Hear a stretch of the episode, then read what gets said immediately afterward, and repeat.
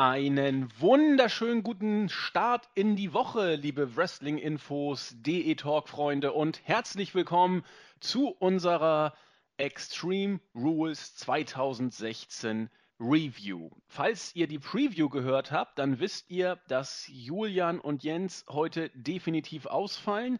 Arbeit geht nun mal leider vor. Ich konnte mir äh, mit relativ frühem Feierabend noch die besten Plätze im Podcast sichern. Und ihr wisst, wenn Julian und Jens nicht dabei sind, haben wir die Edelreserve. Klingt ein bisschen gemein. Er ist ja eigentlich mittlerweile das vierte Rad am Podcastwagen. Herzlich willkommen, der Nexus 3D, der Marvin. Genau, wunderschönen guten Abend. Ich bin wieder da, ich freue mich. Und ich bin gerne auch die Edelreserve. Ich habe damit kein Problem. Ja, vierte Rad am Wagen ist besser als das fünfte Rad am Wagen oder dritte Eben. Rad oder was auch immer. Das ist ein Auto hat nun mal vier Reifen. Eben, genau, ich bin die Vervollständigung. Das klingt, das klingt gut und kommt der Sache doch schon deutlich näher. Ja, du warst nicht nur bist du die Vervollständigung, sondern warst auch einer der wenigen aus dem Team, die den Spaß heute live geguckt haben. Ich glaube, du, Tommy, das war's, ne? Genau, und Tommy ist tatsächlich eine Überraschung. Der alte Hauerdegen guckt nicht oft äh, Pay-Per-Views und hat sich da mal gedacht. Und äh, Mantis hat, glaube ich, auch noch geguckt. Ah, genau, sehr gut. der hat mir nicht äh, die Matchzeiten geschickt. Nochmal ein. Dank hierfür. Ja, dass Tommy nicht so häufig guckt, merkt man daran, dass er fragte, wieso sind denn die deutschen Kommentatoren überhaupt da am Ring? Da merkt man, Genau. Tommy ist nicht mehr so häufig dabei, aber nichtsdestoweniger Aber- seien die beiden hier herzlich gegrüßt. Aber ein Vorteil für ihn, er, er sagt auch immer selber, oder wenn er mal ab und zu auch einen Raw-Bericht gemacht hat, äh, dass er die Shows äh, stellenweise besser genießen kann, weil er gar nicht so die, die Zusammenhänge kennt und dann nur so einen Blick, so einen, eher so einen eingeschränkten Blick hat. Ja, ich, man darf es ja eigentlich gar nicht laut sagen. Ich, ich glaube, das ist tatsächlich so. Wenn man mal ein paar Wochen komplett aussetzen würde und wieder von vorne dann sich so ein bisschen reinfuchst, ich glaube, das genießt man dann tatsächlich. So eine Art Frischzellenkur oder, oder selbstreinigende Pause. Ich weiß es nicht. Ich weiß nur, als ich damals hier wieder 2014 ja anfing so ein bisschen mit WWE und hier auch auf unserer Seite, war ich ja so geflasht von allem sozusagen. Fand ich ja alles toll, nachdem ich ja vorher eine oh Gott, ja, 20-jährige Pause fast eingelegt hatte. also, Kreative Pause, ja. das, das kann ab und zu vielleicht hilfreich sein, man weiß es nicht genau. Nun gut. Ja, wir wollen eben über Extreme Rules sprechen und ich glaube, man, man kann sich ja dem gar nicht so richtig entziehen. Man muss ja eigentlich, bevor man in die Card reingeht, so eine Art ja, vorangegangenes Fazit. Wie fand man die Show? Hm, Ich würde mal sagen, ich gebe dir hier den ersten Kommentar. Das ist sehr nett. Ich hätte dich sonst auch äh, gleich noch gefragt. Aber und ich muss sagen, nachdem ich auch dann gestern, also als ich live geschaut habe, dann beziehungsweise heute Morgen dann ins Bett gegangen bin, habe ich so gedacht, die Show war nicht schlecht. Also ich äh, bei Payback war ich ja noch ein bisschen zurückhaltender. Da wurde es ja auch so ein bisschen äh, kritisiert, dass wir da ein wenig so so, so gelangweilt gewirkt haben und dann so ein wenig, also ni- nicht so euphorisch, aber hier möchte ich mich dann doch deutlicher positionieren und sagen, dass ich echt, also ich war wirklich sehr zufrieden. Ähm, einige Punkte, die ich zu zu kritisieren habe, definitiv, vor allem dann auch äh, im Hinblick auf das Women's Match und äh, dem Main Event. Aber wenn man so die Show an sich betrachtet, war es gut. Marvin, ich muss dazu sagen, wir sind, glaube ich, das erste Mal seit langer Zeit hundertprozentig auf einem Level. Denn mir ging es ganz genauso. Ich habe die Show mir angeguckt und dachte nach den ersten paar Matches, naja, naja, Payback-mäßig, weil Payback fand ich nicht gut, da stehe ich auch nach wie vor zu. Das dümpelte vor sich hin, ich habe da nichts Dolles, auch jetzt rückblickend, die Show kommt mir vor, als ob schon Ewigkeiten her wäre und keine Erinnerung an die Geschichte.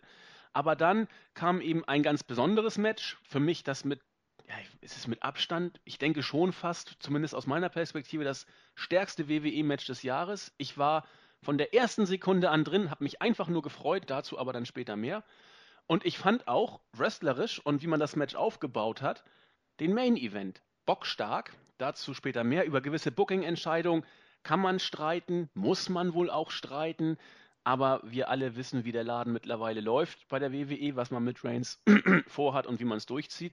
Aber ich fand ein richtig gutes Match und ein nahezu überragend gutes Match. Also ich will mich auch nicht zu weit jetzt in den Superlativbereich bringen.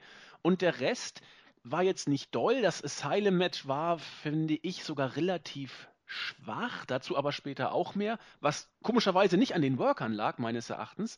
Ganz merkwürdige. Ja, ein ganz interessantes Match, da Ja. lässt sich viel zu sagen. ganz merkwürdige Geschichten erzählt der Wrestling-Sport manchmal.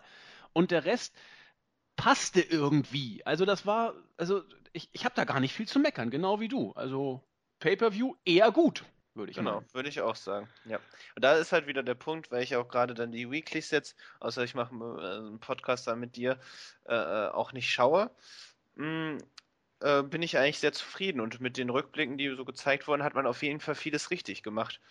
Ähm, aber wir sprechen einfach mal über die einzelnen Matches Genau. und legen los, ja. Legen wir los mit der Pre-Show, die ich äh, als arbeitender Bevölkerer natürlich dann auch äh, nicht geguckt habe, weil ich musste dann ja fit sein für die Review. Ich habe mir den Bericht angeschaut und ich äh, bringe sie mal zu chronologischen und äh, protokollarischen Zwecken einfach mal kurz runter. Du hast sie ja gesehen und kannst dazu einfach mal was sagen. Ähm, das Expertenpanel, äh, ja, begutachte ich äh, gar nicht und äh, widme dem kein Wort, weil, wie ich auch gerade sehe, äh, Paul Heyman war nicht dabei. Was soll das dann? Braucht man sich, kann man sich schenken. Ähm, insofern fand ich aber ganz gut, dass man in der Pre-Show jetzt nicht nur dumm rumgelabert hat, sondern ein halbwegs äh, Storytelling-mäßig, Storytelling-mäßig mehr oder weniger zumindest sinnvolles Segment mit den Dudley Boys und Big Cass. Die Dudley Boys sind rausgekommen, haben ein bisschen über die ECW-Vergangenheit gesprochen, dann über den Untergang der Liga und äh, sich ein bisschen lustig gemacht. Dann kam Big Cass und hat die beiden letzten Endes ja auch äh, auseinandergenommen. Soft, das muss eben kommen. Ja, kann man so machen, würde ich sagen, für eine Pre-Show.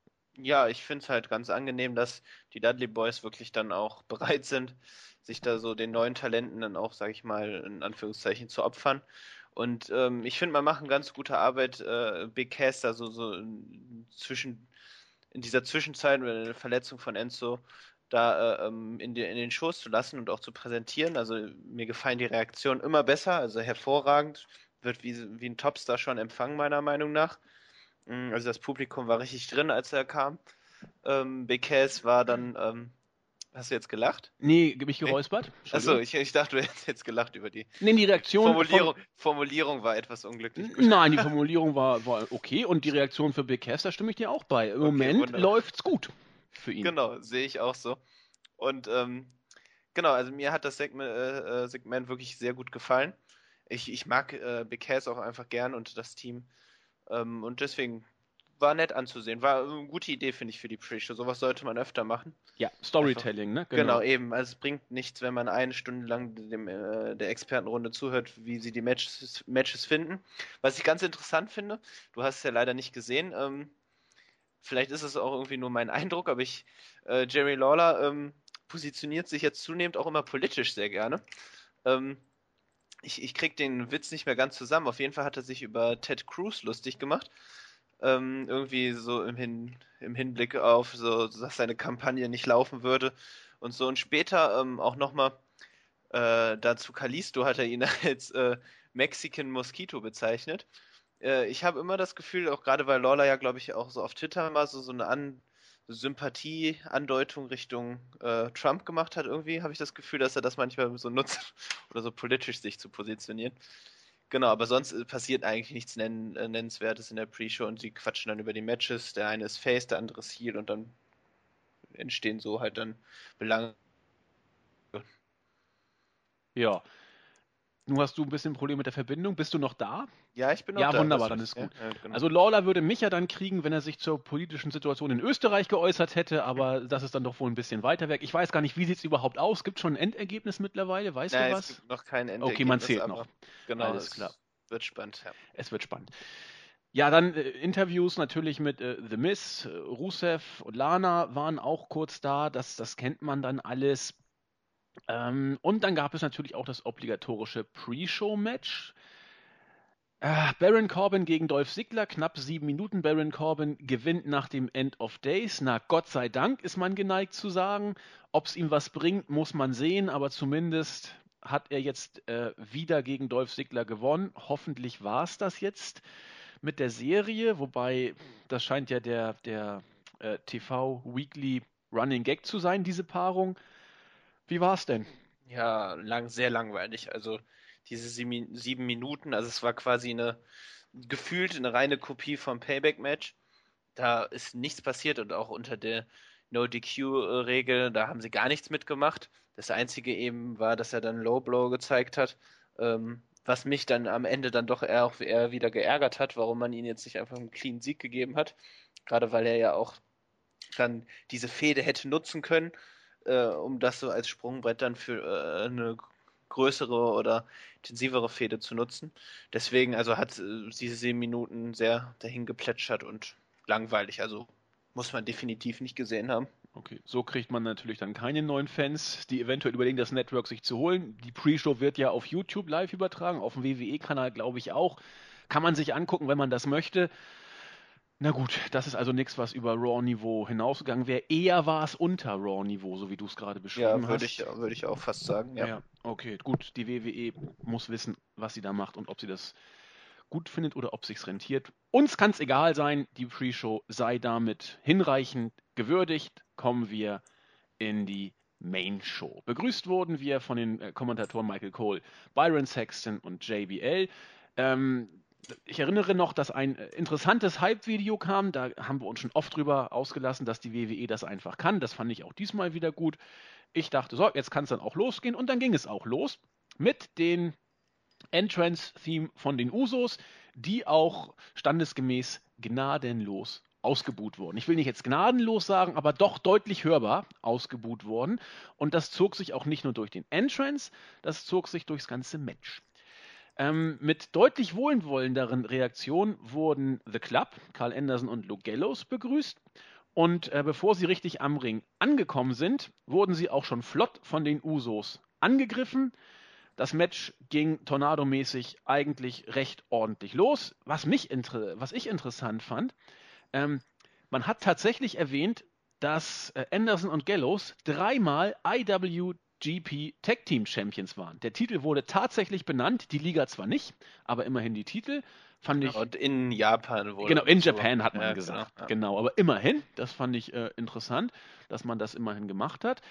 Ähm, das Match war flott, will ich mal sagen. Man hat aus der Paarung, finde ich, viel rausgeholt. Die Usos haben das gemacht, was sie können. Sie haben sehr viel von ihren Dives gezeigt. Anderson und Gallows kamen über die stiffe, härtere Schiene. Was ich sehr gut fand, ähm, es, vielleicht achte ich da mittlerweile auch zu sehr drauf, auf so kleine Details, aber wenn man sich das mal anguckt, man sieht teilweise, zumindest wenn man darauf achten möchte, wie sich die Wrestler in Position stellen müssen und auch so tun, als ob sie sich da irgendwie noch benommen aus, außerhalb des Rings da besinnen müssen ähm, nur damit die Usos da ihren Dive ansetzen können. Das ist bei Sami Zayn natürlich nichts anderes letzten Endes. Aber äh, hier ist mir besonders aufgefallen. Und bei jedem Suicide Dive, es ist mir egal, ob er von Dean Ambrose kommt, ob er damals von Daniel Bryan kommt oder jetzt auch von den Usos, wenn so ein Ding gegen Luke Gallows kommt, oder Kalisto ist auch ein gutes Beispiel, wenn so ein Ding gegen einen draußen stehenden Luke Gallows kommt, dann fällt der davon doch nicht um. Und genau dieses eine Mal hat er es auch so gemacht. Es kam so ein Suicide Dive, Gallows hat ihn einfach ja, was ich aufge, aufgehoben oder irgendwie stehen geblieben und das Ding war platt.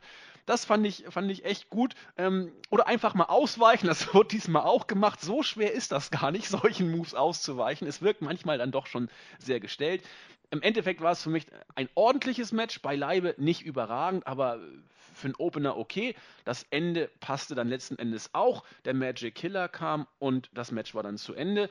Viele Superkicks, viele Dives, einige Spots, stiffe Aktionen. Ordentliches Match.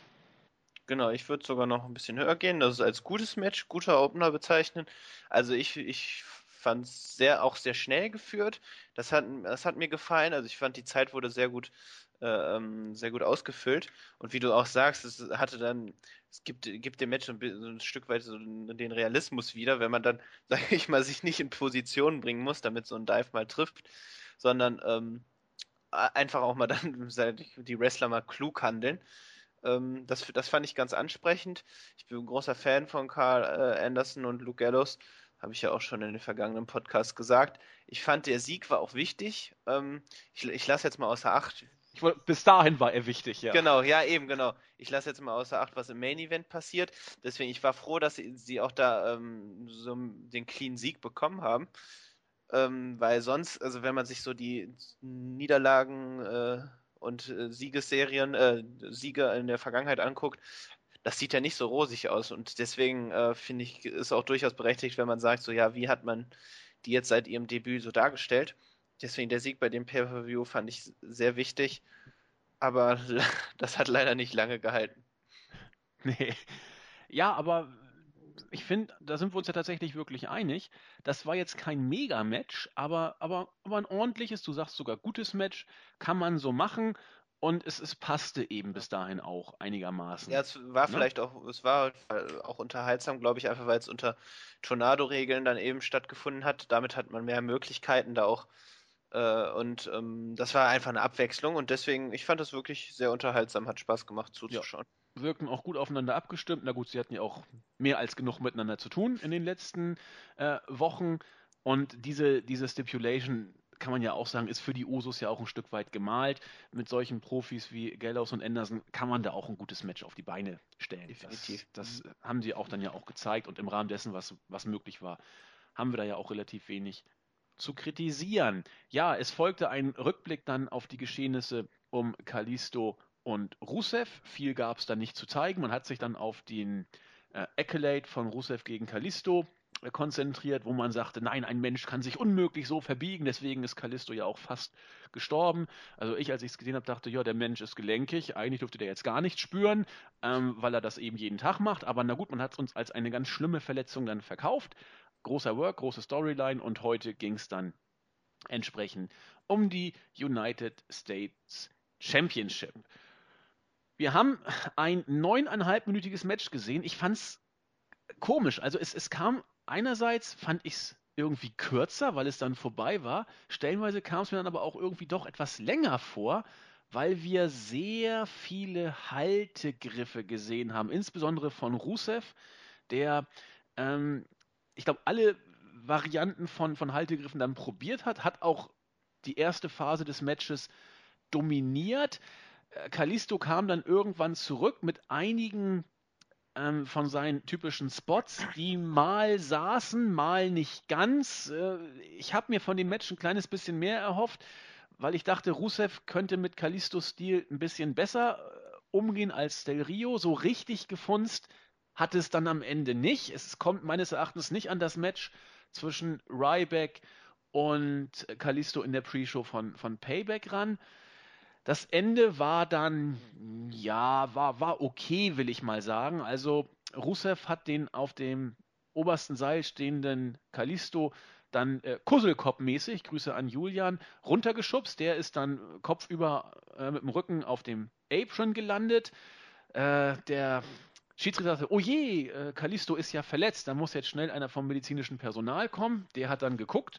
Rusev hat dann äh, Nägel mit Köpfen gemacht und ihn in den Ring gezogen und ich glaube zweimal oder dreimal den Accolade angekündigt mit einem Tritt äh, auf den äh, Rücken von Kalisto. Dafür gab es natürlich keine DQ. Wozu auch? Wenn der Referee sagt, jetzt hier nicht eingreifen, dann kann man einfach rumtrampeln, wie man gerade lustig ist. Ähm, und irgendwann hat dann Rusev aus Protest den Accolade angesetzt, ihn noch mal ein bisschen mehr durchgedrückt als beim letzten Mal. Der Referee sagte, naja, dann äh, nehme ich den Tap-Out mal an und mache Rusev zum neuen United States Champion. Ja. Ja. Also Marvin. sehr, sehr komisch. Also das Ende fand ich wirklich ein wenig seltsam. Ähm, aber das, auch das Match hat mir eigentlich doch relativ gut gefallen, nicht so sehr wie der, der Opener. Aber du hast es schon gesagt, also so richtig ähm, hatte ich das Gefühl, stimmte auch die Chemie hier nicht. So, also wir hatten auch so ein, zwei Botch. Da äh, Kalisto ist irgendwie so äh, schlecht in die Seile gelaufen. Also er hatte auch da konnte da gar kein Tempo aufnehmen. Sieht man auch ganz schön so in diesen Videozusammenfassungen. Ich weiß gar nicht, warum die das genommen haben. Ähm, wenn man sich da, also die YouTube-Videos, die die WWE immer hochlädt, wenn man schaut, dann da bei dem Match, ähm, da sie, sieht man, wie Kalisto da in versucht, in die Seile zu rennen und da auch gar kein, gar kein Tempo aufnimmt.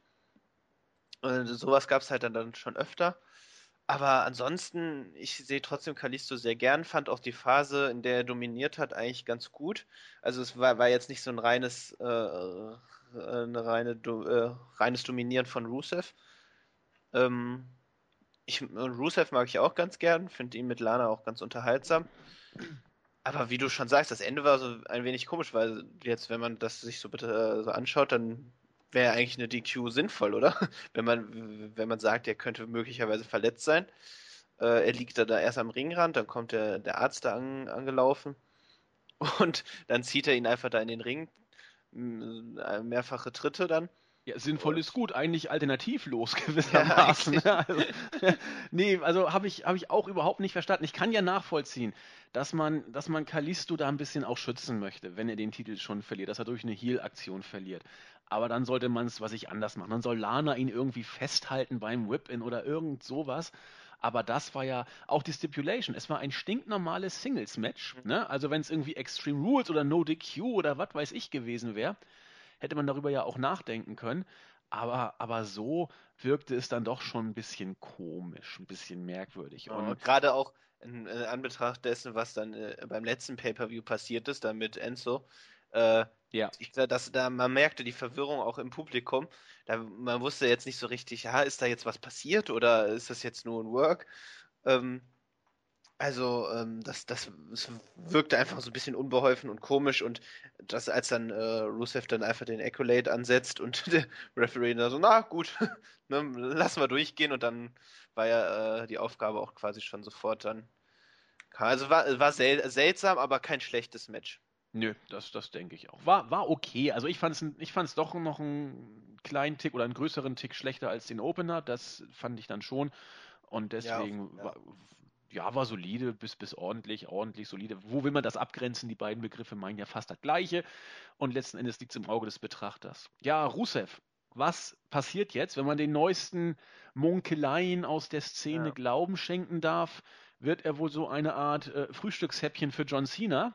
Schon ähm, wieder? Ja, man, man munkelt tatsächlich, dass äh, Cena mit einem äh, Push in Anführungszeichen zurückkommen will. Wobei, wann wird Cena nicht gepusht? Wer, wenn er da ist, ist er der Push gewissermaßen. Äh, öfter mal was Neues, hätte ich beinahe gesagt. Die Feder haben wir. Sie hatte damals auch in der Tat äh, ihre Berechtigung. WrestleMania 31 war es, dieses äh, Stretcher-Match oder Chain-Match oder was das da auch immer war. War das Mania 31? Ich möchte fast wetten. Ja, doch, doch war es, weil 32 war es ja League of Nations gegen, gegen New Day. Das war entsprechend, ist auch schon wieder über ein Jahr her, unglaublich. Die Zeit rennt, oder? Ja, und das will man jetzt vielleicht wohl wieder aufwärmen, damit Cena seine wöchentliche Challenges wieder aufbringen kann. Muss man mal gucken. Ja, dann ist Rusev eben wieder ein Übergangs-US-Champion. Mal gucken. Ja, schade eigentlich, weil ich finde, er hat schon Potenzial. Ich finde ihn auch so am Mikrofon mit Lana ganz unterhaltsam. Ähm, und äh, ich fand ganz lustig, äh, war ja auch, dass er dann ankündigte, direkt nach dem Match, er sei ja der größte Champion aller Zeiten. Oder oh. der beste. Und äh, hat auch dann in diesem Backstage-Videos dann nochmal gesagt, ja, er möchte den Titel jetzt für die nächsten sieben Jahre halten.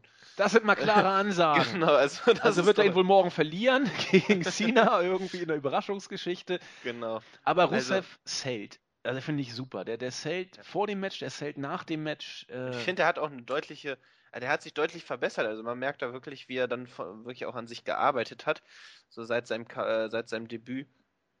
Also der, der, kann, also er hat auf jeden Fall Potenzial. Also ich fände es jetzt schade, wenn man ihn sofort gegen Cena dann wieder.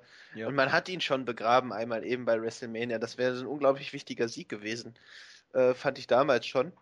Und ähm, jetzt hat man die Chance, ihn vielleicht dann mit dem Titel dann ein bisschen aufzubauen.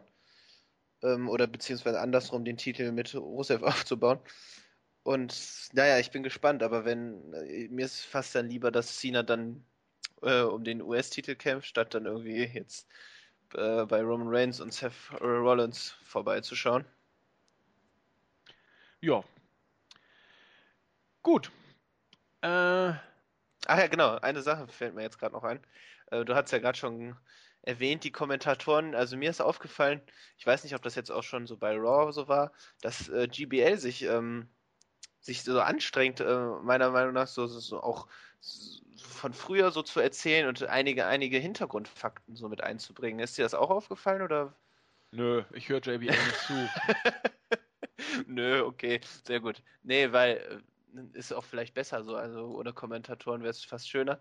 Aber nee, weil er dann so ein bisschen auch über die Geschichte des Titels gesprochen hat und dann so Harley Race erwähnt hat, der halt der erste US-Champion war. Ähm, aber gut, ist eigentlich auch belanglos. Nee, ich weiß nur, dass, dass er äh, wie ein strahlendes Honigkuchenpferd Rusev applaudiert, als, als, als der äh, vor dem Kommentatorenteam mit dem Ach, Gürtel ja, posierte. Ja, ja das, genau. das, das war das Einzige, was ich da wahrgenommen habe und dass ich Rusev so toll fand, weil er sich wieder wie ein Honigkuchenpferd da gefreut hat. Also ich finde ich ja. find Rusev auch eigentlich ganz große Klasse. Ja, dann stand das nächste Titelmatch auf dem Programm. Die WWE WWE Tag Team, Team Championship stand auf dem Programm und der Champion oder die Champion New Day kam auch an den Ring. Xavier Woods hat irgendwie erzählt, dass er Doktor ist und seine Zeitmaschine äh, gebaut, die wurde dann ja zerstört und irgendwas wollte, wollte, Xavier, wollte Big E wollte Unkraut jäten, hat er irgendwie zwei komische, was weiß ich, was das da war. Ich kenne mich mit Gartenarbeit jetzt so gut nicht aus, aber zwei Unkraut Haken, was immer das da war, zum Umgraben. Aber er wollte was sagen, wurde aber irgendwie unterbrochen. Ich habe es nicht verstanden. Auf jeden Fall sagte Xavier Woods alles entspannt. Wir werden auch nach ähm, diesem Extreme Rules Pay-per-View eure Champions eben sein. Ja, das ist gut. Dann kam die Ward Villains an den Ring. Ich finde die immer noch toll. Das Publikum hat sich irgendwie so gar nicht für sie interessiert, wie das eben so ist. Und dann kam ein Match, mit dem ich so gar nichts anfangen konnte. Erstmal, erstmal war es schon verwirrend, weil Xavier Woods äh, im Ring war und Kofi außerhalb des Rings, was immer schon irgendwie komisch ist, weil wenn es bei New Day gute Matches gibt, dann ist es Kofi und Big E.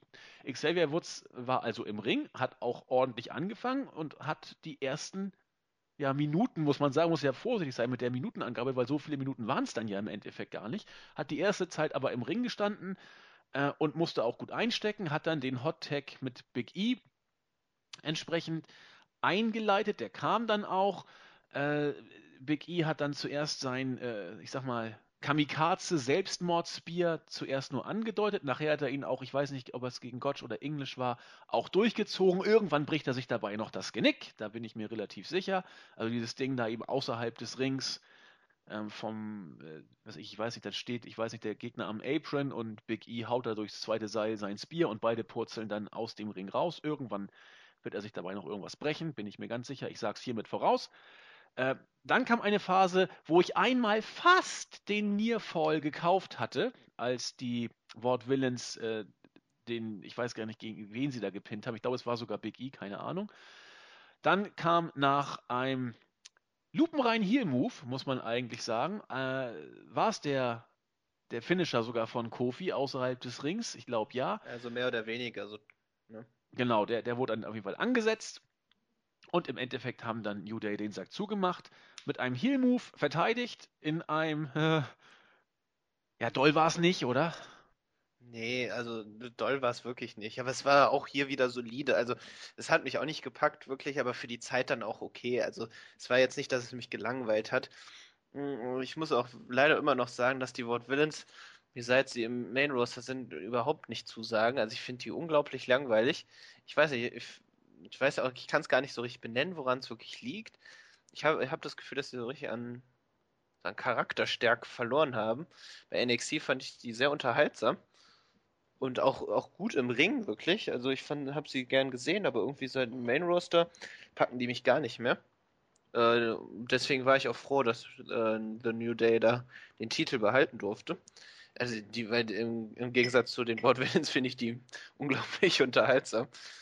Also gerade auch Xavier Woods, aber auch Kofi Kingston, da komme ich immer noch nicht drüber, habe ich auch schon öfter mal gesagt, dass ich, ich, ich mir niemals vorstellen, äh, äh, niemals gedacht hätte, dass äh, mit Kofi Kingston nochmal irgendwas möglich wäre. Also den fand ich sonst immer auch so farblos. ähm, ja, okay. Ja, danke. so, Niveau erstmal wieder. Ne? Nein, das, da wollen wir nicht drauf eingehen. Ich weiß ja, was du meinst. Genau, und ähm, ja, aber hast recht. Es ist Match zu vergessen, muss man nicht sehen. Äh, der Heel-Move diente wahrscheinlich dazu, dass die Ward Villains jetzt nicht von zu Beginn sofort äh, so ganz geschwächt werden, dass sie theoretisch immer noch eine Chance haben auf den Titel. Aber pff, ja. Also die, die Wortwillens sind für mich erledigt nach diesem Match. Das waren Also sechs wirklich ganz- Minuten. Ja, ich weiß nicht, ja, aber ja.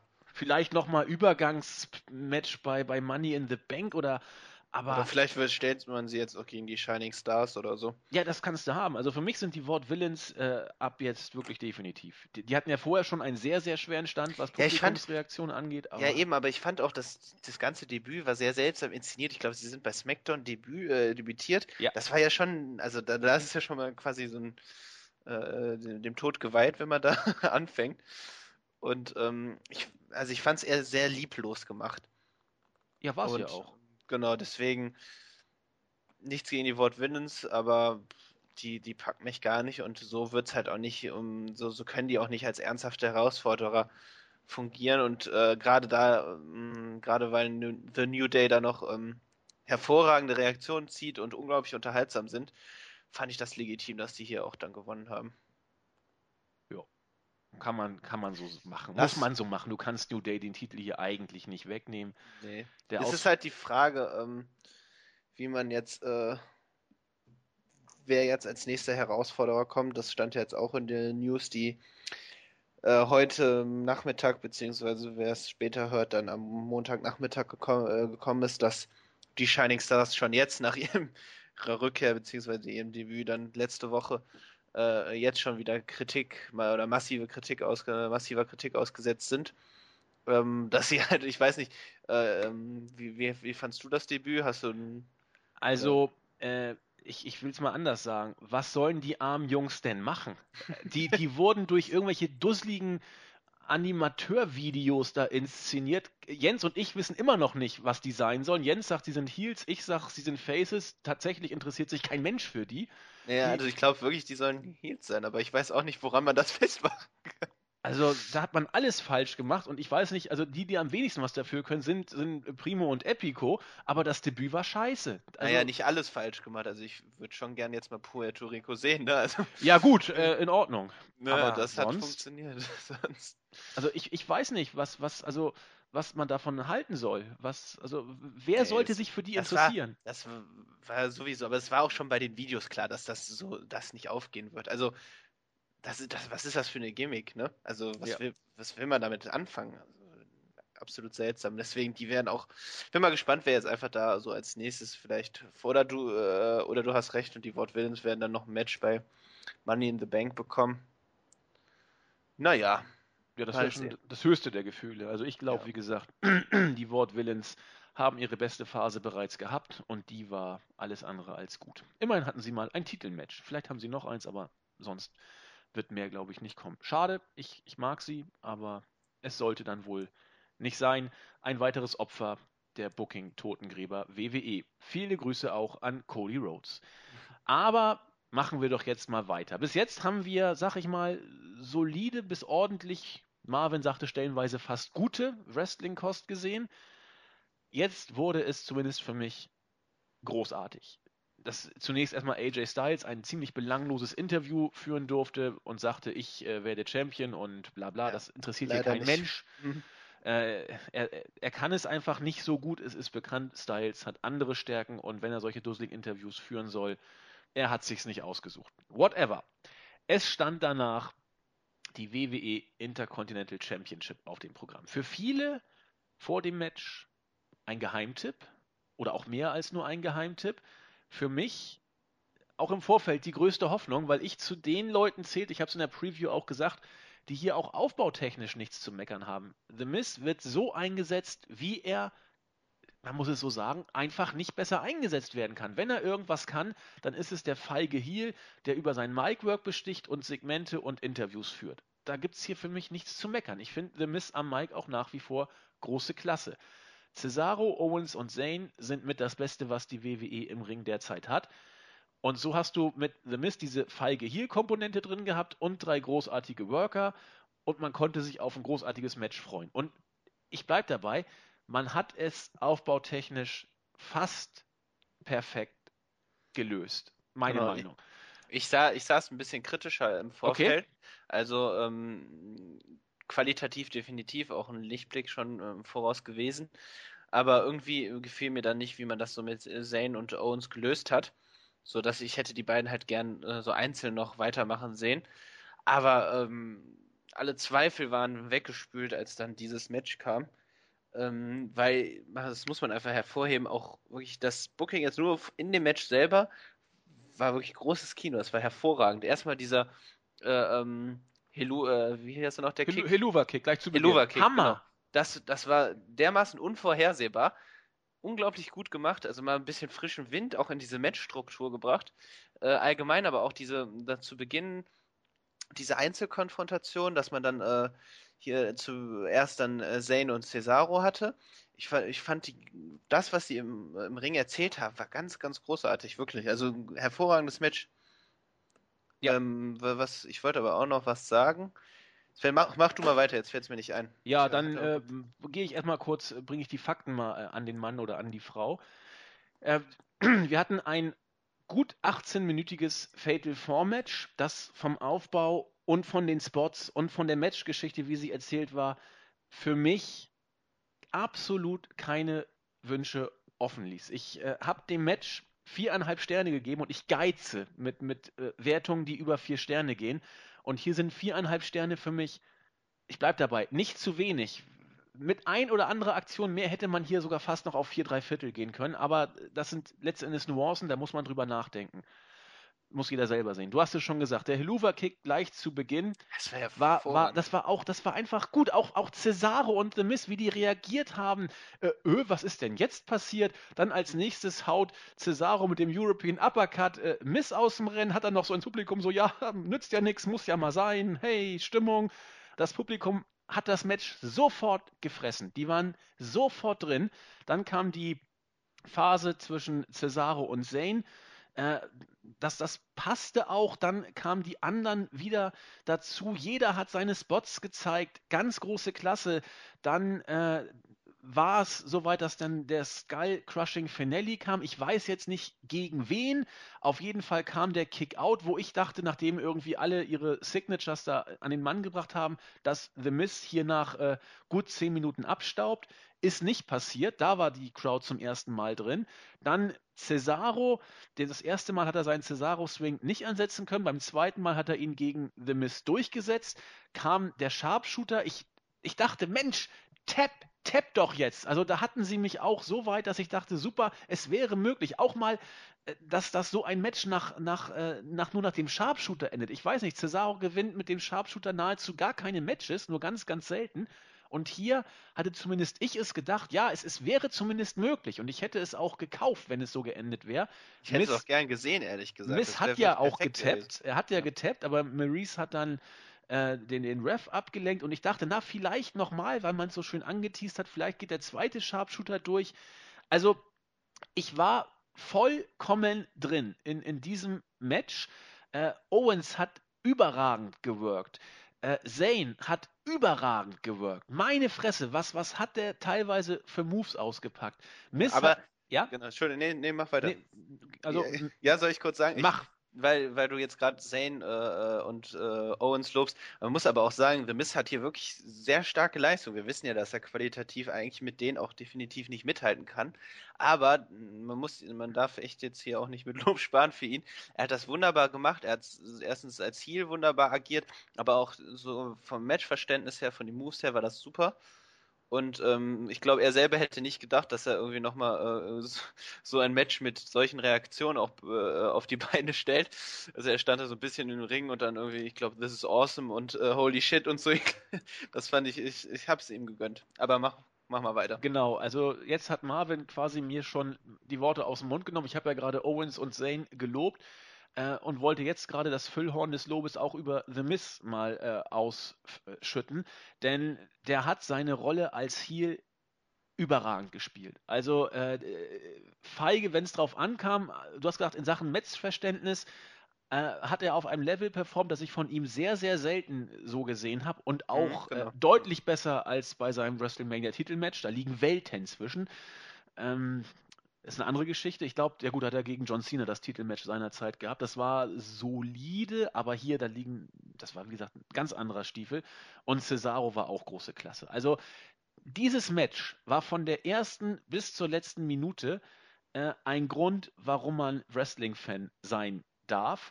Äh, stellenweise kam so ein bisschen PWG-Feeling rüber, Spot auf Spot, aber großartige Matchgeschichte. Also, ich, ich weiß nicht, man hat sie, ich habe so kurz davor zu schreiben, danke WWE, es geht doch, warum lässt man sie nicht öfter einfach machen? Wenn man diese vier Leute machen lässt, genau. können die überragende Matches raushauen. Und die Crowd nehmen sie auch mit. Also als vor allem, ich sehe das immer wieder bei Cesaro auch, ähm, aber auch bei Owens und Zane, das, das ist wirklich die Zukunft. Das ist, alle drei Wrestler könnten theoretisch meiner Meinung nach den größten Titel halten und äh, die Fans vor den, äh, vor den Fernsehgeräten fesseln, im, in der Halle fesseln. Ähm, wenn man es nur wirklich richtig äh, bucken würde, wenn man sie, äh, ihnen das Vertrauen schenken würde, das zu machen, was sie am besten können. Und hier war das perfekte Beispiel, dass sie auch mit soliden Wrestlern wunderbare Matches äh, auf die Beine stellen können. Und die Reaktion ist großartig, wirklich großartig. Und ich, ich habe mir bildlich vorgestellt, wie Cesaro da mit dem World Title steht. Das, das hätte funktioniert. Deswegen, ich war tatsächlich am Ende auch enttäuscht, dass es wieder so geendet hat. Ähm, aber wenn das, wenn das heißt, dass sie, dass sie in dieser Kombination vielleicht bei Money in the Bank in einem Leather-Match aufeinandertreffen oder irgendwie nochmal in einem weiteren Match, dann akzeptiere ich auch dieses Ende, äh, dieses Ende, was zwar ein bisschen seltsam anmutet und schade war, weil ein Titelwechsel wäre auch hier perfekt gewesen. Gerade wie du sagst, auch für Cesaro im Sharpshooter oder auch später. Aber wie gesagt, ich will jetzt, ich will jetzt nicht meckern, wenn das zu einem weiteren Match führt, dann bitte. Ja, also ich, ich ich versuche es mal jetzt, also für alle Fans des Protokolls, am Ende hat nach mehreren Nearfalls, die alle irgendwie mal äh, einstecken mussten, The Mist das Match dann gewonnen ähm, und hat dann entsprechend den Sieg gestohlen. So wurde die Matchgeschichte. Cesaro hat den Pin gefressen, glaube ich, am Ende, genau. Mhm. Ähm, ich, ich, weiß nicht, was man hier jetzt noch machen soll. Für mich ist der Höhepunkt äh, dieser Konstellation jetzt erreicht. Die Money in the Bank Matches, ich weiß nicht, äh, ob die das nochmal toppen können. Zane ja, vielleicht ein Leather Match. Also. Wir haben bei Mania ein Leather Match mit den Protagonisten schon gehabt. Da waren sie, glaube ich, alle ja. drin, bis auf Cesaro. Das weiß ich jetzt nicht mehr, aber Miss Owens und Zane waren drin. Das Match war ganz, ganz große Klasse. Äh, für mich auf jeden Fall das beste Match bei Mania. Ich weiß nicht, ob man sowas also dieses Match hier werden sie nicht toppen können, auch in einem Leather-Match nicht. Ich weiß nicht, wie Cesaro in einem solchen Leather-Match gehen kann. Cesaro ist für mich in Singles-Matches stärker als in Stipulation. Also er kann alles, aber er kann seine Qualitäten in, in Singles-Matches, finde ich, noch besser rausbringen. Er braucht keine Stipulations. Äh, Miss braucht Stipulations. Was heißt braucht? Er, er, er kann aus Stipulations was rausholen. Aber ich bin kein Freund von Stipulation-Matches, weil, das sehen wir auch beim nächsten Match gleich, die, ja, Stipulation Matches, zweischneidiges Schwert, genau, so, so kann man es vielleicht sagen. Deswegen, ähm, man könnte es positiv sagen und äh, oder positiv formulieren und sagen, nach diesem Match könnte man die Geschehnisse um den IC-Champion-Gürtel jetzt äh, weiter aufbauen, denn jetzt, wenn ich jetzt markig an die Sache rangehe, sage ich, das war ja doch hier ungerecht und eigentlich hätten doch alle drei, die guckten auch ganz entsetzt, nachdem das Match vorbei war und desillusioniert, die hätten doch alle drei eigentlich den Titel doch eher verdient und mal gucken, wie es jetzt weitergeht. Kann man so machen, aber jedes Singles-Match gegen The Miz wird hieran nicht im Ansatz rankommen. Und klar, Money in the Bank Ladder Match um den IC-Titel, warum nicht? Äh, haben wir aber ich weiß, es war eine Idee, gehabt. weil das Problem ist, dass äh, meiner Meinung nach, dass sie, äh, jetzt, wenn, wenn die Fehde quasi jetzt enden würde, dann hätten wir eben The Miz weiterhin als Champion, was ich als Übergang okay finde, aber nicht um, um damit, weil ich mal einige Monate noch fortzuführen. An, und äh, gleichzeitig haben wir dann eben drei Talente. Gut, Karen Owens könnte gegen äh, Zane dann nochmal äh, alleine fäden. Das hatte ich ja auch schon bei Payback kritisiert, dass ich eigentlich die Fehde der beiden alleine gerne weitersehen würde. Aber dann ist die Frage, was macht man jetzt mit Cesaro? Also ganz mhm. für mich relativ einfach. Ich glaube, man wird in der Tat die Fehde Zane und Owens aufnehmen. Und Cesaro hatte ihn im Sharpshooter und hat ihn zum Tappen gebracht. Cesaro hat den Pin gefressen. Cesaro kannst du locker als glaubwürdigen Contender auf den IC Championship äh, mhm. stellen gegen The Miz und ihn beim nächsten Pay-Per-View ein Singles-Titelmatch geben. Warum nicht? Ja, schade. Also dann finde ich, hätte dieses Match eigentlich als äh, dafür äh, hierfür fungieren können. Also Cesaro als neuen Champion zu etablieren, weil ich fand, von der Stimmung wäre es einfach perfekt gewesen. Ja, die kriegst du auch nicht mehr hin. Das genau, das, das, das ist dann einfach schade, aber du hast recht, dass so wird es wahrscheinlich darauf wird's hinauslaufen. Genau, und dann wird Cesaro den Titel dann viel. Entweder man wird äh, The Miz den Titel länger geben wollen als äh, Heel Champion. Oder Cesaro soll dann seinen Moment beim nächsten Pay-Per-View oder wann auch immer bekommen. Nur da wirst du diese Magie nicht mehr kriegen. Das ist genau. ein das Problem. Das, ne? Es ist jetzt die Frage auch, also der Titelwechsel müsste, wenn, auf jeden Fall vor Money in the Bank oder bei Money in the Bank kommen, weil äh, wenn man dann mal guckt, ähm, dann steht nämlich bald schon der SummerSlam an, ne? Wenn habe ich das jetzt richtig im Kopf? Einer kommt noch dazwischen, eventuell die, äh, die Chamber kommt vielleicht noch zwischen äh, Money in the Bank und ja, letztes Jahr kam sie, glaube ich, zwischen Money also in the ich Bank. Ich schaue gerade mal. Ne, genau, wir haben Battleground dazwischen noch. Also wir haben am 19. Juni haben wir dann Money in the Bank und dann am 24. Juli kommt dann Battleground, genau, dann 21. August dann SummerSlam. Alles klar. Gut, dann hat man noch ein bisschen Zeit, auf jeden Fall was Vernünftiges aufzubauen, aber ich würde trotzdem dann, wenn wir jetzt mal so weiterspinnen, auf jeden Fall den Titelwechsel spätestens bei Money in the Bank sehen, sodass man dann, und das, damit wäre ich dann auch grundsätzlich zufrieden, wenn man dann eine große Fehde vielleicht äh, für Cesaro dann zum SummerSlam hin aufbaut, dass es das in, einem in einer großen Titelverteidigung mündet. Gegen einen, gegen einen, der nicht The Miss heißt, also vielleicht schon ein größerer Star, so verleiht man dem Titel mehr, äh, äh mehr äh, Power und ähm, Cesaro kann wirklich dann auch eine, eine, ordentliche und gute Regentschaft hinlegen. Ja, kommen ja genug zurück. Rollins ist da, Cena kommt und Orton wird zurückkommen. Ob für den so viel Platz im Main Event Picture sein wird, muss man dann sehen. Also Orton sehe ich tatsächlich nicht für den Ah, Intercontinental, oder? Ich sehe es auch nicht, aber ich würde es auch nicht ausschließen. Orten musst du irgendwo bucken.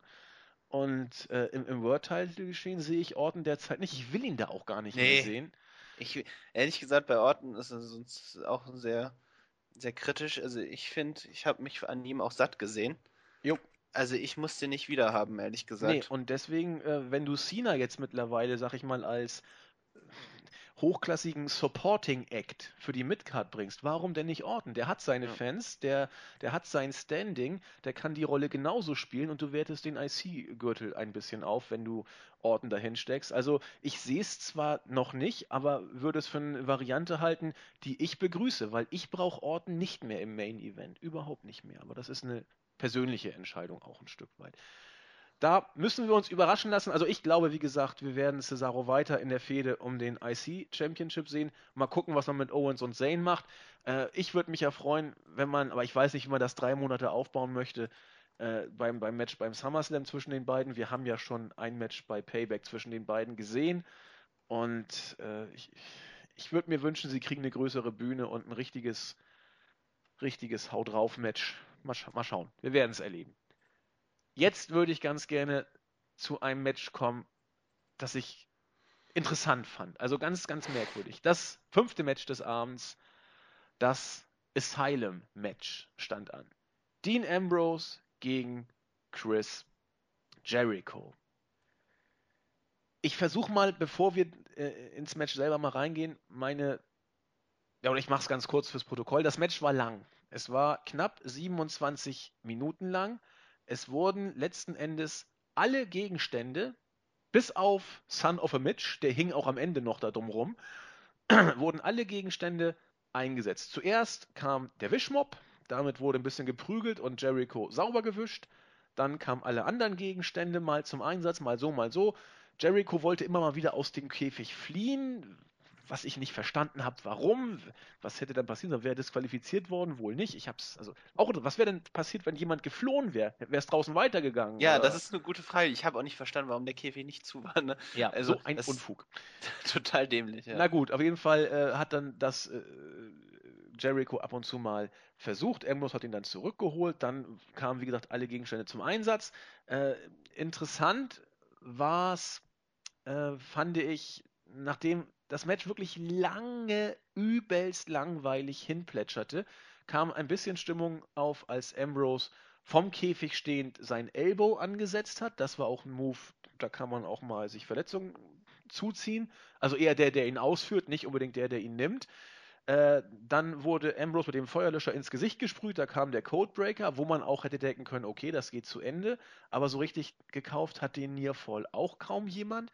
Dann wurde in einem roten Plastikeimer ein schwarzer Sack gefunden von Ambrose und darin befanden sich Reißzwecken. Die hat Ambrose dann in der links unteren Ringecke platziert.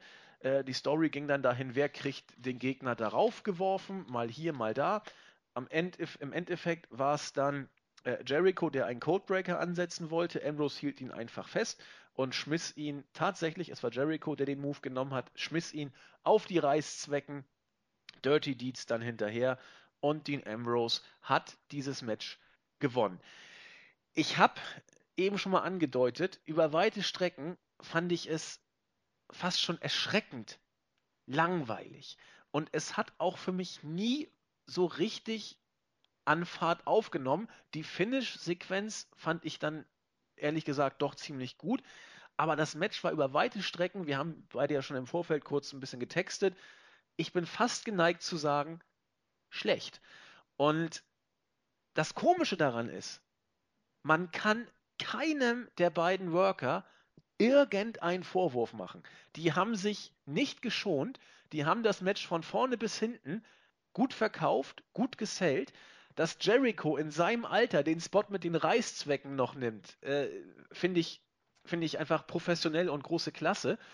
Kurz, beide Worker haben mich von vorne bis hinten überzeugt. Trotzdem fand ich das Match schlecht. Wie kann sowas sein? Ja, also das war auch für mich wirklich die Enttäuschung des Abends. Du hast, du sprichst mir wirklich aus der Seele. Also, boah, fuck, war das langweilig, ne? Boah, ja. ich zwischendurch, ich habe ich habe Ring nach irgendeiner Beschäftigung gesucht. Ähm, also, oh, das war, das war echt, das war echt wirklich extrem langweilig und ich, ich nehme auch gerne den Begriff schlecht in den Mund. Wie du sagst, das sind beide Worker mag ich total gerne. Chris Jericho, einer der wirklich äh, auch die besten Matches in der Vergangenheit schon auf die Beine stellen kann. Dean Ambrose sowieso, ähm, liebe ich. Äh, äh, vor den Indies hier auch. Hier hat er leider dann eben an Farbe verloren.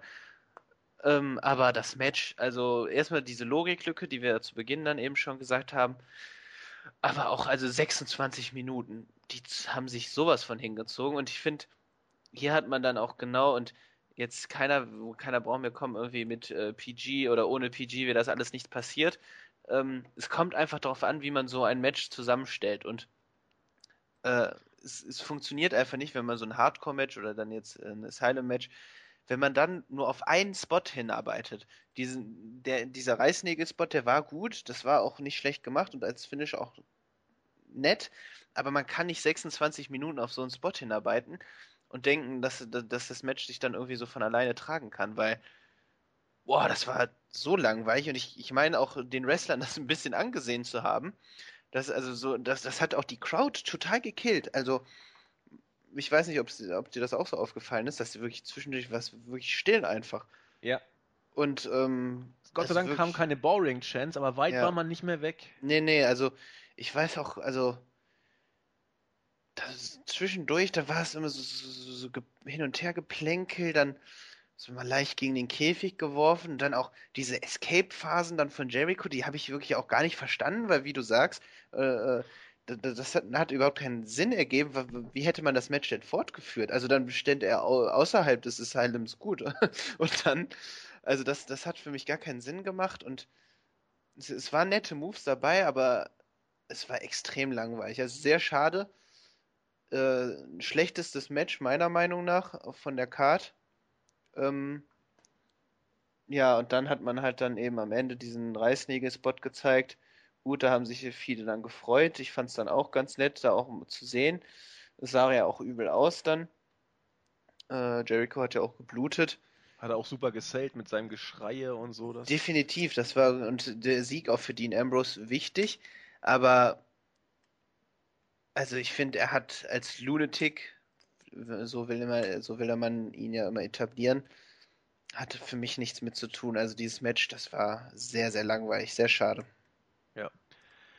Ja. Sind wir uns, sind wir uns tatsächlich auch beide einig. Und das Komische ist, wenn ein Match schlecht ist, dann liegt es meistens an den Workern. Und so komisch das ist, hier würde ich das gar nicht mal so unterschreiben wollen, weil sie haben aus der Stipulation versucht, was rauszuholen. Aber ich meine, man hat doch gesehen, was jetzt holen sie das nächste. Äh, ja, auch, auch immer dieses Hochklettern ja, und so, da war gar keine Spannung bei. Nee, das war so, so ein Ab, Abgrasen von äh, von verschiedenen Weapons, die man dann einbringen wollte. Gut, dann hat man auch dann noch diesen Stachel, das Stacheldrahtholz hat man mal verwendet, aber da war auch so gar kein Impact hinter. So, also man hat gemerkt, wie, wie leicht er da, Jericho leichter auch schlug dann damit. Und also, ich weiß nicht, das war ein ganz, ganz komisches Match, weil wie du sagst, äh, dem Worker würde ich da selbst gar keinen Vorwurf so richtig machen. Ja. Gut, also lassen wir das mal so stehen. Für mich auch mit dem New Day Match das, das schwächste Match auf der Card. Ähm, ja, weil, was ich halt eben so schade fand, dass man da wirklich die Crowd mit gekillt hat. Ähm, das haben wir auch noch gar nicht angesprochen. Also mir ist das auch aufgefallen, vielen Usern auch. Äh, ich weiß nicht, ob, ob du es bemerkt hast, aber es wurde deutlich wieder an den Reglern gedreht, oder? Habe ich gar nicht so richtig drauf Also, doch, doch, äh, gerade im Main Event auch. Ähm, aber so auch am Anfang meine ich, ich habe jetzt die Stellen mir nicht gemerkt, aber das ist natürlich auch wieder ein Unding.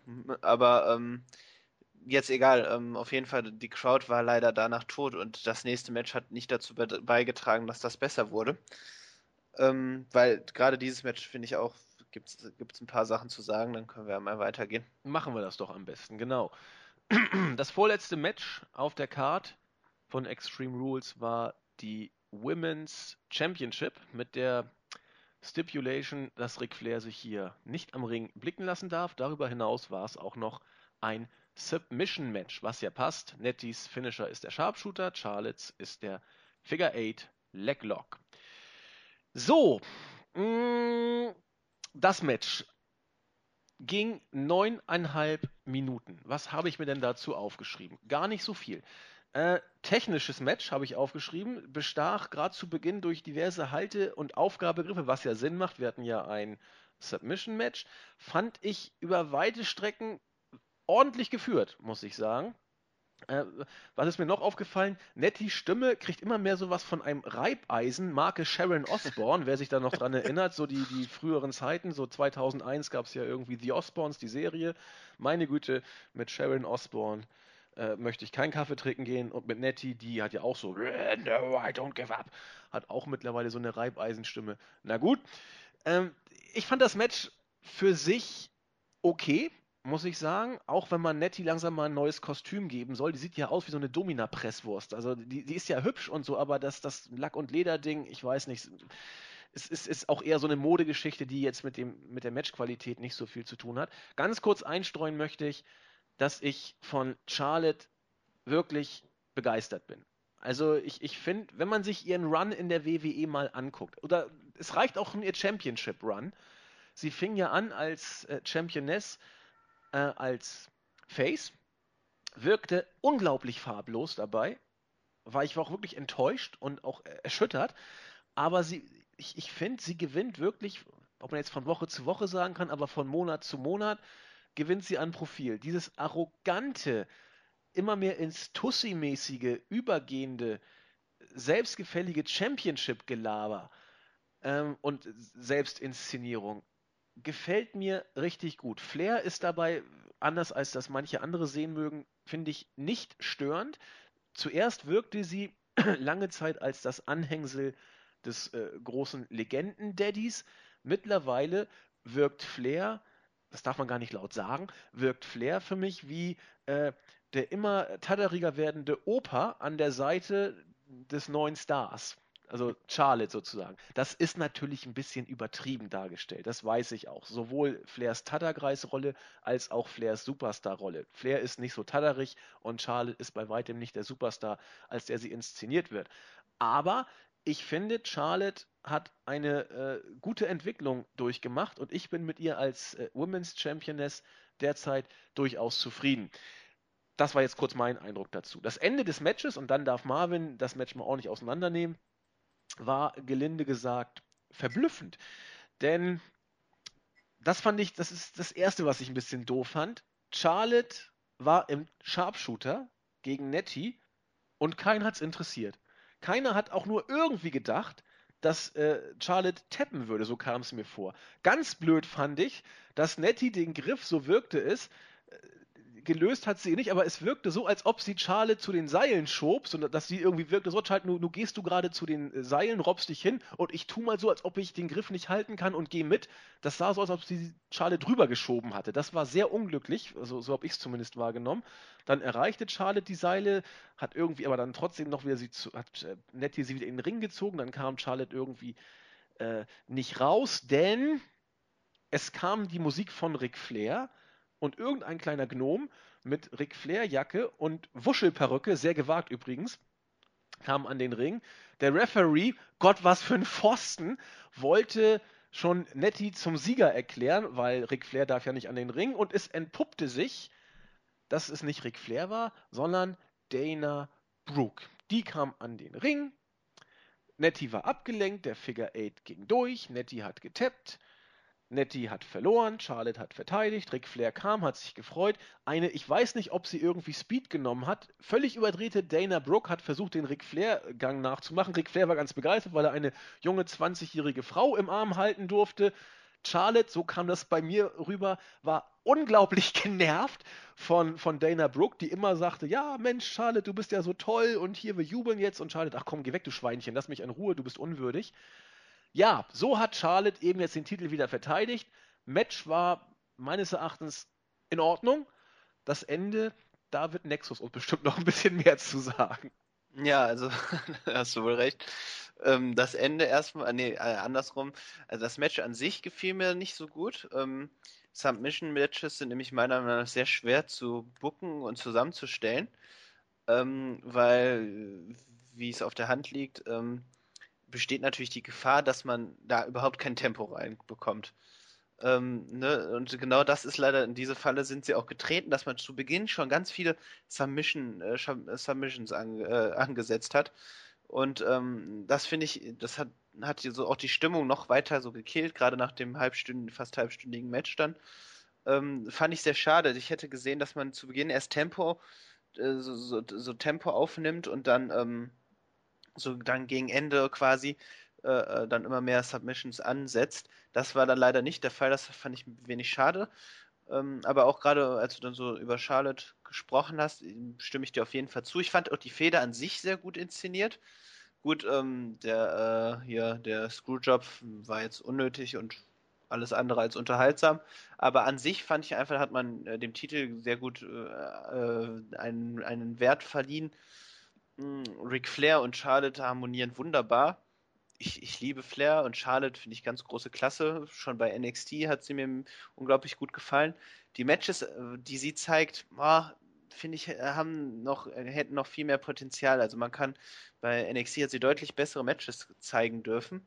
Ich finde, da muss man noch irgendwie so, so eine Harmonie finden. Gut, sie ist jetzt keine Göttin im Ring, äh, aber sie, sie kann auf jeden Fall gute Matches zeigen. Beim Submission-Match war es jetzt nicht der Fall, aber es war solide. Es war jetzt auch nicht schlecht, aber ich finde, man hätte es doll besser inszenieren können. Und ich weiß nicht, ob du das auch so siehst. Ja, für ein Submission-Match war es okay, würde ich sagen. Also, ja, okay. Die, die, ja, das ist halt auch eine, eine äh, schwierige Stipulation. Genau. Und vielleicht bin ich da auch nicht so ganz objektiv, weil ich Charlotte eben. Äh, also, ich habe sie. Ja, lieb gewonnen ist das falsche Wort, aber ich, ich finde einfach ihre Entwicklung gut. Ich finde ihren, ihren Moonsault, der sieht immer ganz wie gemalt, sieht der aus. Und ich weiß, ich bin da auch jetzt, ich, ich will jetzt auch gar nicht jetzt sagen, alle müssen jetzt Charlotte toll finden. Gar nicht. Aber äh, das ist ein Stück weit meine persönliche Auffassung. Aber wo ich äh, wirklich äh, meine, dass es auch eine gewisse Gemeingültigkeit äh, beanspruchen könnte, ist, äh, dass Charlotte in den letzten Wochen, Monaten in ihrer Entwicklung einen Sprung gemacht hat. Das äh, zumindest was, was Darstellung angeht und Präsentation sozusagen. Genau, ne? sie ist also, deutlich sicherer geworden. Genau.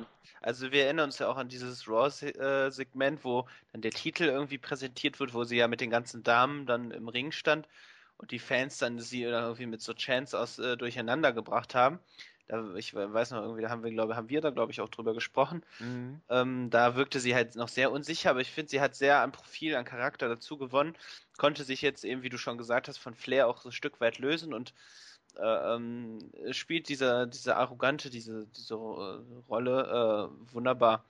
Ähm, aber das Finish war halt wieder absolut bescheuert. Also Dana Broke äh, kann ich absolut nicht leiden, fand ich bei NXT schon fürchterlich.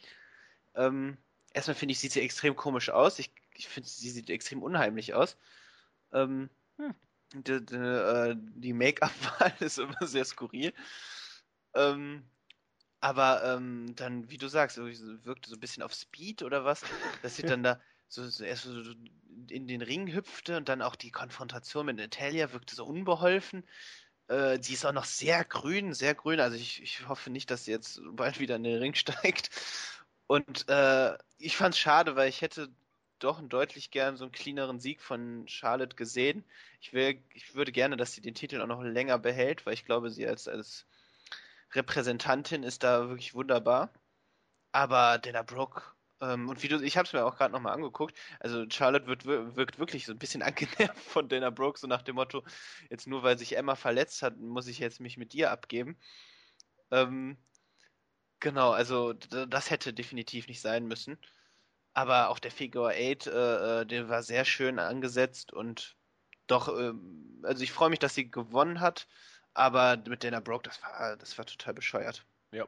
Also, also das, ich, ich, ich, hoffe, will die beiden jetzt auch nicht zusammen sehen. Also ich hoffe, dass das jetzt nicht irgendwie. Wirst du aber. Also Nettie ja. wirst du jetzt in der. Also Moment, meinst du die Fehde äh, Dana gegen Nettie oder Charlotte nee. und äh, Dana in Package sozusagen? Ja, das meinte ich, ja. Dass die ja, okay, das, das weiß ich nicht. Ob das also muss, das hoffe ich nicht. Äh, muss man mal abwarten. Das, ich, ja. Ich hätte gerne auch, auch Emma, also das, damit könnte ich tatsächlich um. Emma, Dana und Charlotte als, als so ein Stable, warum nicht? Nee, also nee. Oh, nicht, nicht als so eine scheiß Team-Diva-Kacke, so wie bei der Revolution, sondern tatsächlich als so eine Art Stable, weil Dana und Emma gefallen mir zusammen gut, muss, also sag ich einfach mal so, haben mir bei NXT auch schon gut gefallen, wenn ich es denn mal geguckt habe.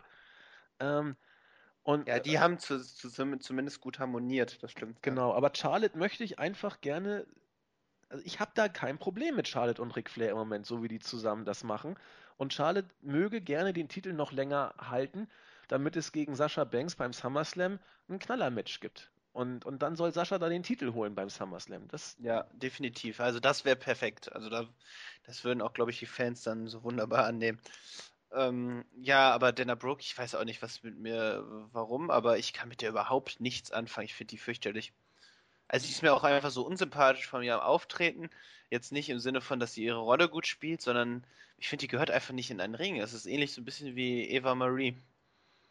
Ja, muss ich nochmal ein bisschen gucken. Also NXT ja, guck, ja, so vielleicht nicht gesehen. Ich, vielleicht habe ich es jetzt einfach auch von NXT so ein bisschen mitgenommen. Nein, du bist also nicht find, der Einzige, der das so Ja, aber ich finde, ich finde, äh, der Aufstieg ist auch, auch, viel zu früh gekommen. Also dann, das war, sie war bei weitem noch nicht bereit.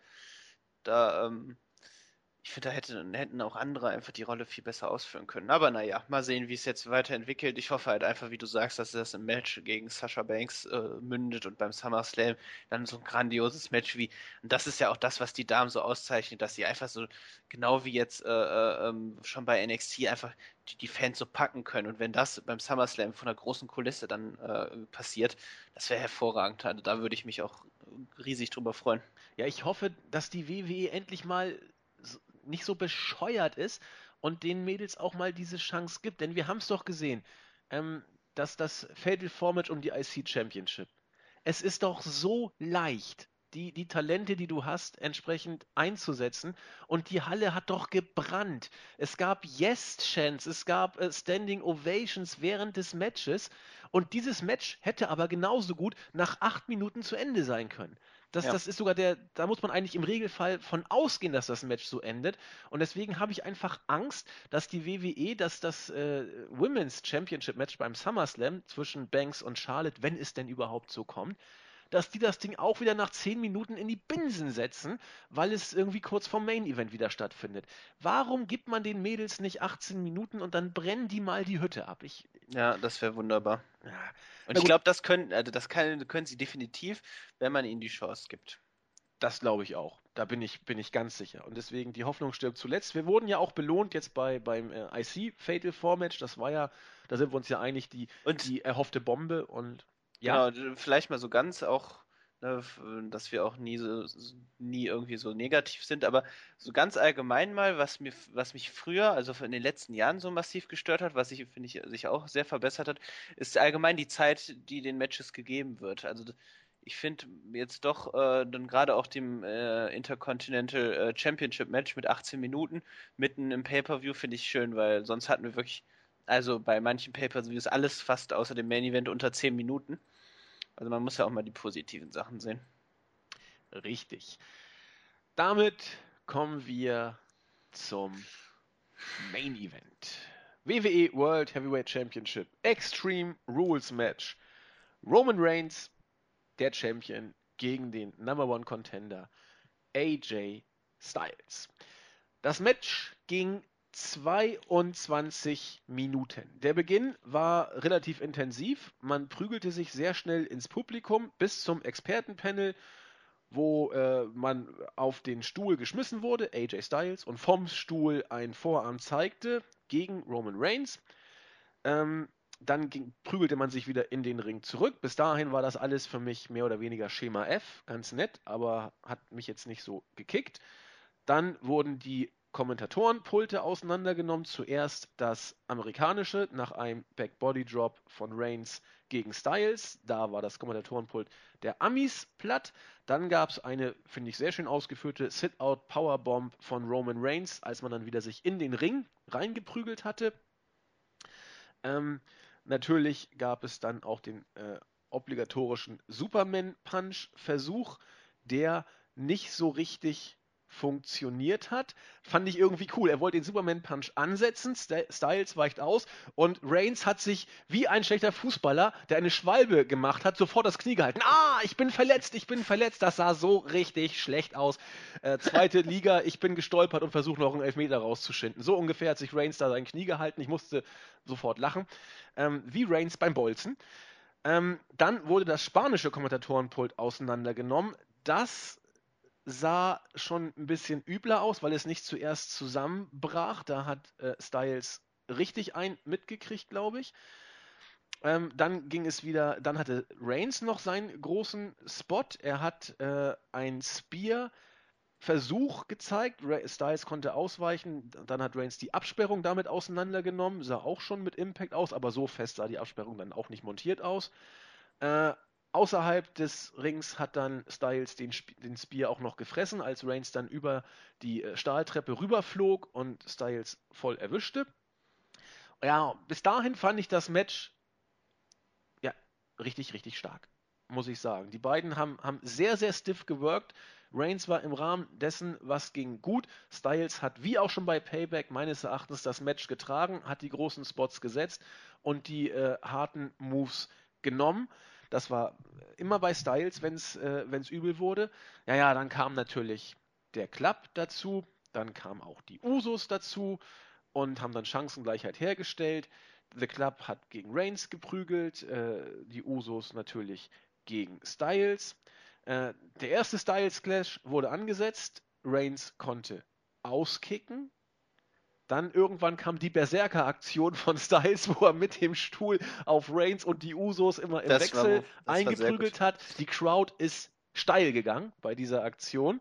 Dann sagte Styles, naja, was beim ersten Mal nicht klappt, geht beim zweiten Mal vielleicht besser. Setzte, jetzt hört euch das bitte an, den gefährlichsten Move Japans, den Styles Clash, aus dem in 100 Jahren kaum einer ausgekickt ist, auf den Stuhl an und Reigns kickt wieder aus da dachte ich, oh, das war vielleicht etwas zu viel des Guten. Ähm, genau, nach dem zweiten äh, kam dann die Stuhlattacke gegen die Usos und gegen Reigns. Und dann wollte Styles den Sack irgendwann zumachen, hat sich auf den, äh, aufs oberste Seil, meine ich, gestellt, wollte den Phenomenal Vorarm ansetzen und Reigns zeigte ein Spear und dieser Spear saß, das Cover ging durch. Eins, zwei, drei. Reigns hat clean verteidigt. Ich mache es jetzt kurz zu Ende. Hat sich dann auch gefreut. Dann wurde es nochmal lauter und Rollins kam. Ein Kick in die Magengegend. Reigns beugte sich runter. Pedigree und Rollins, ich weiß nicht, klingt eher nach Heel sein Comeback, wurde aber bejubelt, posierte mit dem WWE Championship Gürtel hat sich feiern lassen, hat sich gefreut und scheint jetzt der neue Mann um den Titel zu sein. Ich mache es ganz kurz, bevor ich an dich übergebe. Ich habe diesem Match vier Sterne gegeben, auch wenn das am Ende krass overbooked war.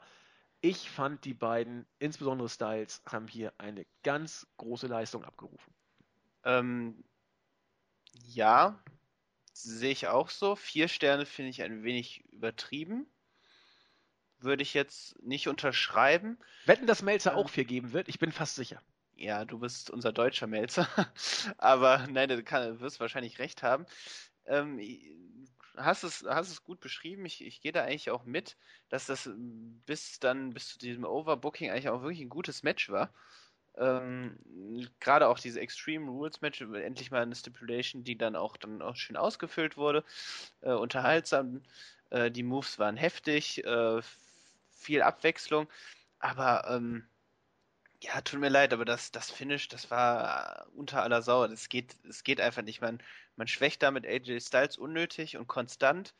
Ähm, ich, nach zwei äh, Style, äh, Styles Clashs dann diesen, dieser, dieser, diese Stuhlattacke, also tut mir leid, das ist, das ist lächerlich, dass man dann nach dem Spear dann diesen Sack zumacht.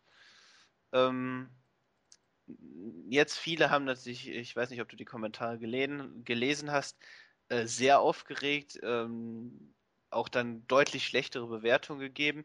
Mir, also dieses Finish hat jetzt nicht äh, das, den Pay-Per-View kaputt gemacht, meiner Meinung nach. Äh, es, war, es war total beschissen, blöd, aber das hat jetzt nicht den Pay-Per-View an sich komplett runtergezogen. Ich hoffe einfach, dass man da jetzt äh, irgendwie was Interessantes mit äh, The Club und ähm, AJ Styles hinbekommt. Aber unterm Strich, unterm Strich bleibt es ein sehr gutes Match mit einem beschissenen Finish. Also das hatten wir des Öfteren schon.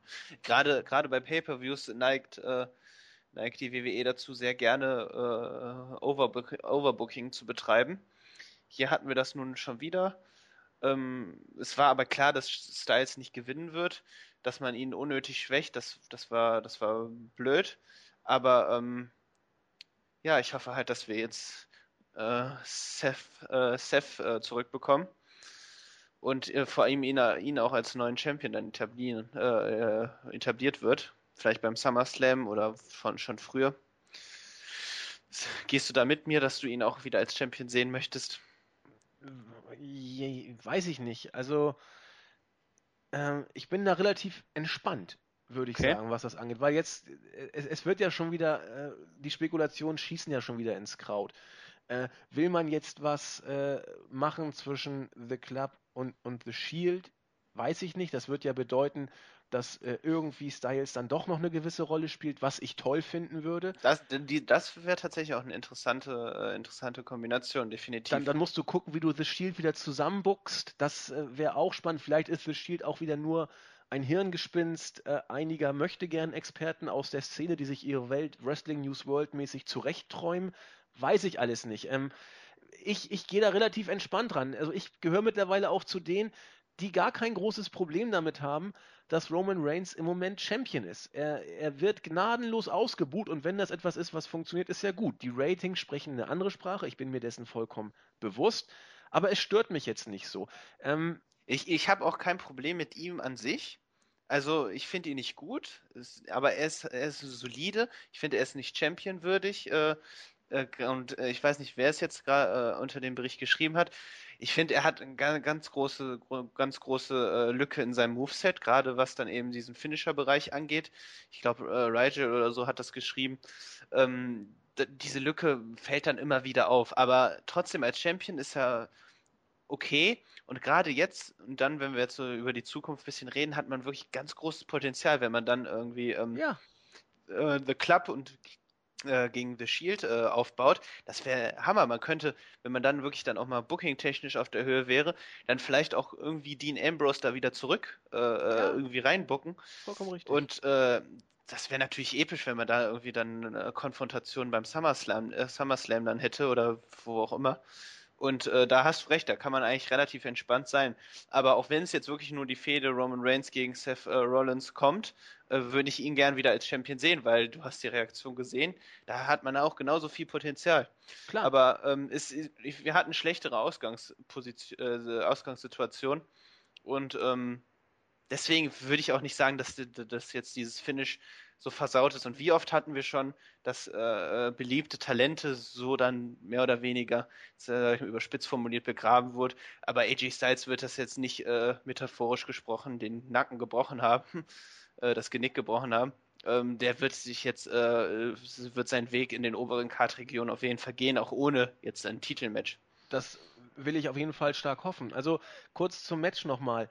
Ähm, natürlich war es overbooked. Natürlich Definitiv, kann ja, man ja. sich darüber aufregen, dass Reigns jetzt zweimal aus dem Styles Clash ausgekickt ist. Natürlich, das, das, das kann man machen, das muss man vielleicht sogar auch als Smart Mark mittlerer Art und Güte. Das gehört sich dann ja auch, dass man sich darüber empört.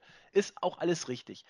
Ähm, aber ich kann damit leben. Es ist für mich im Moment so eine Art Reverse Daniel Bryan Phänomen. Bei Daniel Bryan war es so, seit er gegen John Cena beim SummerSlam 2013 gewonnen hat und, und alle Welt sich mit ihm tierisch gefreut hat, äh, bis Randy Orton damals kam, eincashte und mit Hilfe von Triple H den, äh, den Titel dann errungen hatte, haben, hat ja die ganze Smart Mark Welt ich übrigens damals auch, sich tierisch drüber aufgeregt, was man da mit Daniel Bryan gemacht hat. Er hat die, die Championship-Fehde gegen Randy Orton letzten Endes verloren. Er wurde dann gegen die Wyatt Family ins Niemandsland gebuckt und hat sich erst und nur weil die Fans immer Yes geschrien haben, ähm, nach dem Rumble Richtung Mania selbst äh, overgebracht und ins Geschehen gebuckt. Der arme Batista. Das war so, das war das Daniel Bryan Phänomen.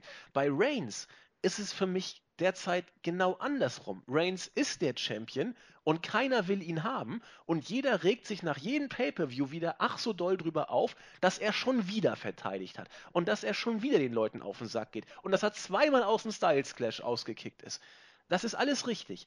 Aber ich finde, dass das gewinnt mittlerweile eine gewisse Eigendynamik, die es für mich als ein bisschen entspannter Außenstehender sogar interessant macht, das Ganze zu verfolgen. Wie buckt die WWE das als nächstes? Was macht sie mit Rollins? Was macht sie mit The Club und, und The Shield? Passiert da irgendwas? Dann Wird man Reigns weiter so pushen? Wie doll sind die Buchrufe nächstes Mal? Ich finde das mittlerweile ziemlich interessant. Also das, ist das ist ja auch der Punkt einfach, diese Frage, die dann damit im Raum steht, wird man das nutzen? Äh, äh, dass man dann Roman Reigns eben als Übergangschampion dann für einen anderen dann nutzt, um dann quasi, weil die Reaktionen sind ja nicht den, äh, sind ja nicht die, die eines Face-Champions. Äh, und wenn man das so nutzt, wie du sagst, das könnte man auf jeden Fall auch eine wunderbare Fehde draus machen und einen neuen Champion krönen äh, der mit äh, riesigem Jubel das dann auch dann da oben im äh, Ober, äh, als Champion dann etabliert genau. werden würde.